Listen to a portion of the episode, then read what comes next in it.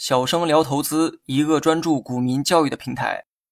今天呢，我们继续讲解三大财务报表。今天主要讲的是利润表和现金流量表。先来讲一讲利润表的基本概念。利润表可以说是三张报表中最好理解的一张表，就如字面意思一样，这张表主要记录了一件事情，那就是公司的利润。不过呢，有一个细节啊，需要注意哈。利润表记录的不光是企业利润的多少，它还记录了企业利润的生产过程。何为利润？用企业的收入减去成本就等于利润。所以利润表中记录的不光是企业的利润，还有企业的收入和成本。言外之意哈，光是记录企业有多少利润还不够，把影响利润的所有因素都记录在内，才是利润表的真正目的。通过分析利润表。你能清楚地看到企业产生利润的所有过程，在哪些环节赚了多少钱，为了赚这些钱又花了多少成本，这些都记录在利润表中。然后呢，我们再来了解一下现金流量表。讲这张表之前啊，先科普一下什么是现金流。这个名词呢，在日常中出现的频率非常高，但不是所有人都理解它的概念。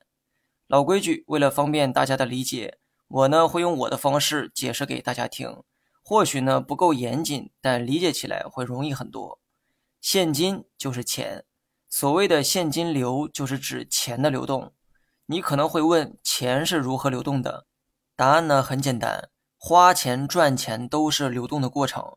你把钱花出去，这个时候等同于钱在流出；相反，你赚到了钱，等同于钱在流入。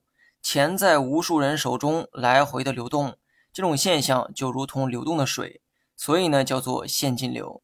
当钱从一头流向另一头的过程中，我们呢用纸笔将其记录下来，这个呢就是记录现金流量表的过程。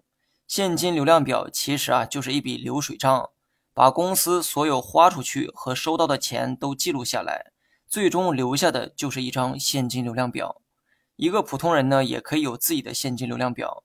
现金无非只有流入和流出，你只需要把每天花出去和收到的钱记录下来就可以了。